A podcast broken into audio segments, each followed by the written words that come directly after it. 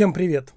Как показывает практика, тезис, который я буду отстаивать сегодня, у молодой аудитории вызывает отторжение и недоверие.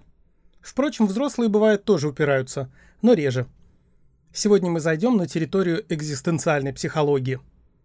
Не уверен точно, то ли кино виновато, то ли дебильная мотивационная литература, но у нас в обществе, и подозреваю не только у нас, сложился культ силы и обязательности достижения успеха. Не сдавайся, не опускай руки, ты сможешь. Иди за мечтой. Я в тебя верю. На зло всем врагам. А если не получается, упирайся изо всех сил, а когда силы кончатся, сделай еще один шаг. Еще 101. Ну и прочая мотивационная херня в духе Тони Робинса. В доказательной части обычно появляется Стив Джобс, который тоже не опускал рук, и посмотри, где он теперь. Кстати, хороший вопрос. Отвечая строго на спрошенное, в могиле. Кстати, я надеюсь, моя аудитория достаточно образована, чтобы понимать, что такой аргумент — это типичная ошибка выжившего. Что это такое? Это когда в доказательство своей точки зрения приводят редкие, исключительные случаи. Следите за руками. Стив Джоб не сдавался, добился успеха, и капитализация Apple теперь сколько-то там триллионов. Но минуточку. Джобс такой один, Apple такая одна. Может быть, честнее будет привести в пример Васю Пупкина, который тоже не сдавался, не сдавался, опять не сдавался, набрал микрокредитов и теперь, чтобы спастись от коллекторов, продал квартиру и живет под мостом. Будем честными, Случаев, когда люди упирались, не сдавались и оставались без штанов, статистически гораздо больше. Вот их и надо приводить в пример.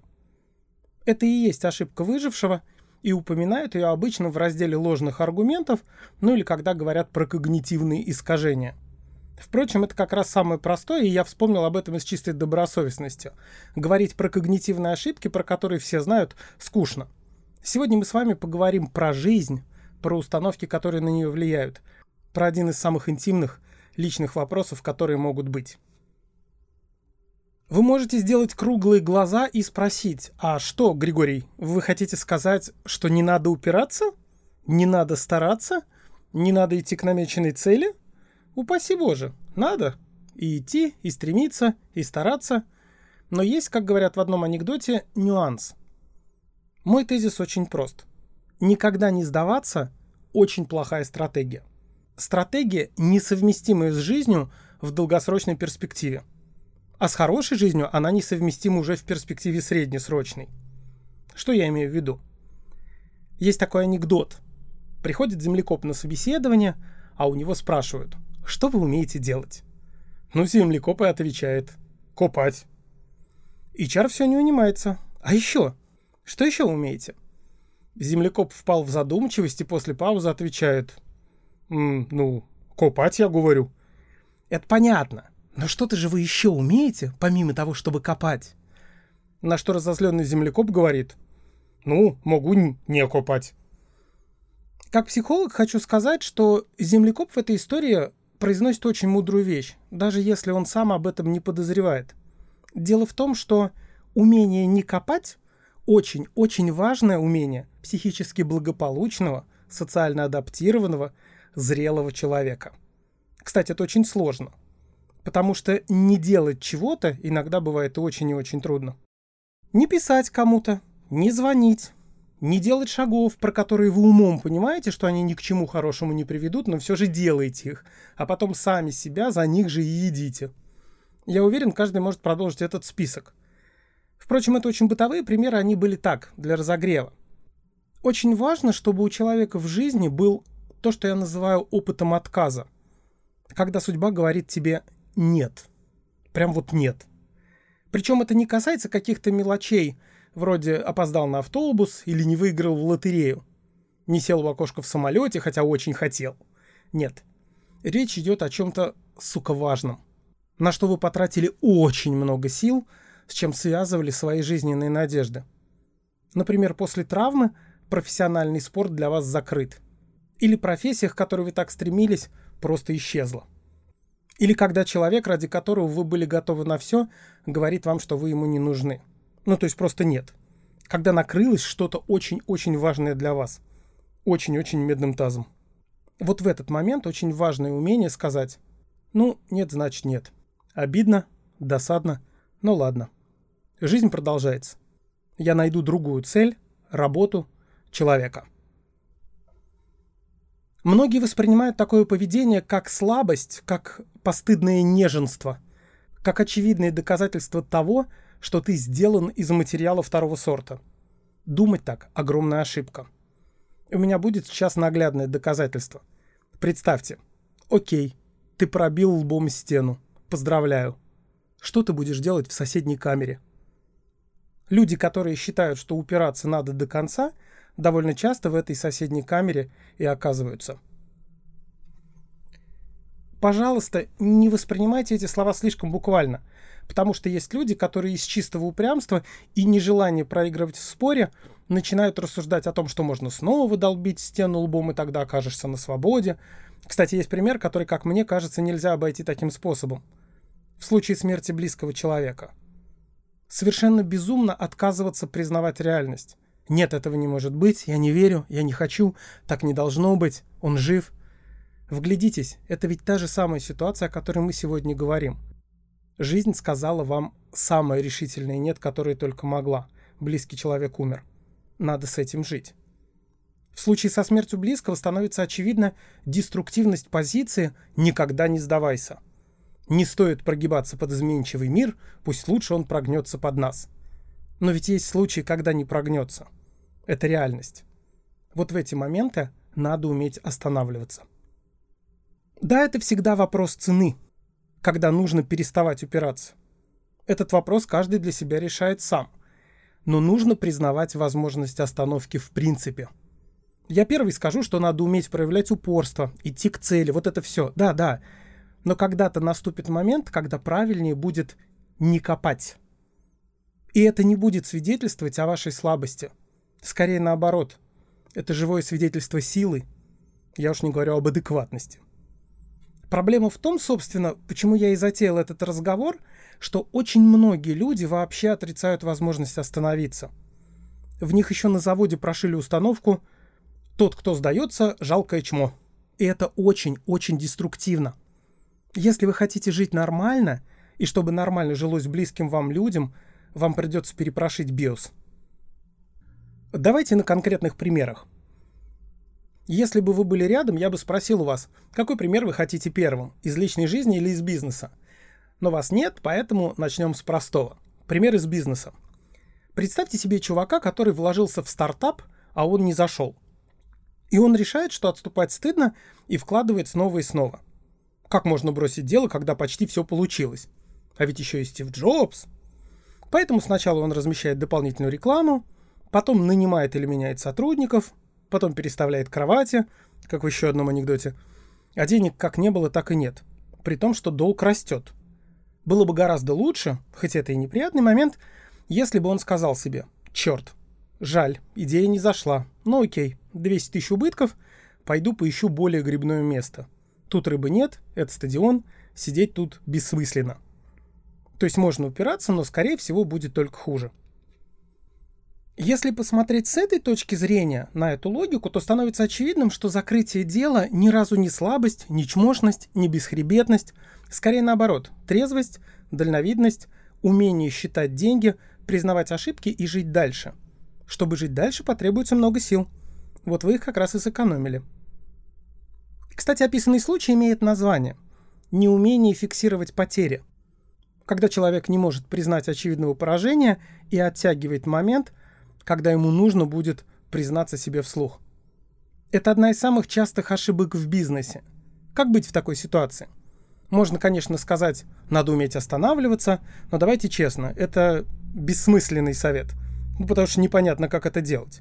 Так вот, лайфхак простой.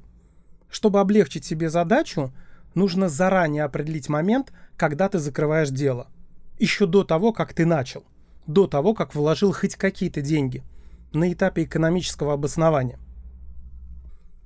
Например, у меня есть идея, я собираюсь продавать печеньки с лицами русских писателей, потому что каждый, кто учился в нашей школе, хочет пожрать ненавистное лицо. Я вложу 100 тысяч. Планирую выйти на самоокупаемость через два месяца. Но, если что-то пойдет не так, и я потрачу больше 200 тысяч, я закрою бизнес. Неважно, насколько мне будет казаться, что осталось еще чуть-чуть, и карта попрет. Как вы понимаете, все циферки условны. Главное здесь установить критерий, когда ты выходишь из дела. В противном случае ты не закончишь никогда. Причем чем больше ты вложишь, тем сложнее будет останавливаться. Будет мешать мысль «но я же уже столько вложил».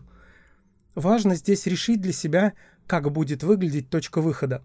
Определить ее заранее, пока ты еще можешь трезво рассуждать. Это был бизнес-пример. Тут, я думаю, все понятно. Теперь давайте пример личный. Когда затронуты эмоции, все гораздо сложнее. Представьте, что вы в кого-то влюбились.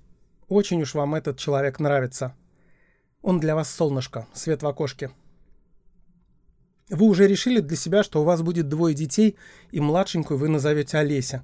Из нее получится отличный повар. Ну чудо же. И тут нам вдруг говорят. Извини, чувак, но нет. Внимание, вопрос. Что вы будете делать дальше? У тех людей, о которых мы говорили в начале, ответ простой. Надо добиваться. Девушка — это приз, и я не я буду, если он не станет моим. Наш герой покупает цветы, поет серенады, вызывает пожарную машину для красоты, мотоцикл, коня, слона, худеет, качается — покупает кабриолет, пишет стихи, смс, рисует на асфальте сердечки, караулит любимую где только может. И несмотря на все его усилия, а если быть реалистами, то как раз благодаря им, она с каждым разом все жестче говорит ему, чтобы он свалил в туман. Обычно это выглядит так. «О, извини, Леша, я очень ценю твои чувства, но ты не совсем в моем вкусе. С тобой все хорошо, ты замечательный. Просто я такая. Извини. Давай останемся друзьями». Потом. Лёш, еще раз. Мне очень приятно, но нет, ты не в моем вкусе. Дружба — это максимум. Следующая итерация. Лёша, я уже сказала, ты не в моем вкусе. Нет. Следующий шаг. Я сказала нет, читай по губам. Ну и потом будет что-то типа «Если ты не прекратишь меня преследовать, я вызову полицию». Со стороны это выглядит форменным маньячеством, но человек, который не знает про то, что можно – и даже нужно в какие-то моменты останавливаться, кажется себе доблестным рыцарем, настоящим мужчиной, который добивается поставленной цели. Нет, чувак, ты не орел, ты дятел. Я довольно часто обсуждал это с девушками, студентками, с которыми мы затрагиваем иногда эту тему, и большинство из них согласны с тем, что это совсем не романтическая история, а тупо домогательство. И это не заводит. Они не хотят такого. По сути, то, что происходит, это изнасилование. Кстати, иногда им и заканчивается. Ты просто не поняла, как тебе будет со мной хорошо. Я сейчас покажу. Не дергайся, а то больно будет. Ну вот, сама виновата. Есть чудесная песня, которую кто только не перепевал. От Джорджа Майкла до Адель. Она называется «I can't make you love me». И там дальше есть слова «if you don't». Это факт. Мы не можем полюбить вместо другого человека. Вашей любви недостаточно. Та сторона тоже должна участвовать. Сама. Та сторона имеет право не хотеть, какой бы офигительный вы ни были. Признать это нормально. Иначе ты будешь насиловать реальность. Кстати, если человек так себя ведет, то точно можно сказать, что он не любит предмет воздыханий. Потому что ему плевать на чувства якобы дорогого ему человека. Он ведь их даже в расчет не принимает. Этот человек именно что предмет воздыханий, а не живое существо. В этой ситуации есть только один человек, которого по-настоящему любит наш упертый герой. Это он сам. И совершенно неважно, какие слова он при этом произносит. Так что умение слышать от жизни «нет», оно относится ко всем сферам. Рабочий, личный, Способность слышать отказ базируется на осознании того факта, и для некоторых это очень сложно признать, что в нашей жизни от нас зависит не все. Это аксиома, которую нужно просто признать. Как мы помним, аксиомы не доказывают, в аксиомы верят. Это какое-то такое положение, которое мы принимаем ввиду его самоочевидности. Принятие этой аксиомы и создает возможность отступить в какой-то момент – какой именно это будет момент, я не знаю, это будете решать вы сами, но важно, чтобы вы имели эту опцию. Опцию закрыть проект. Иначе будет деструктивненько. Я понимаю, что повторяюсь, но такое лучше повторить.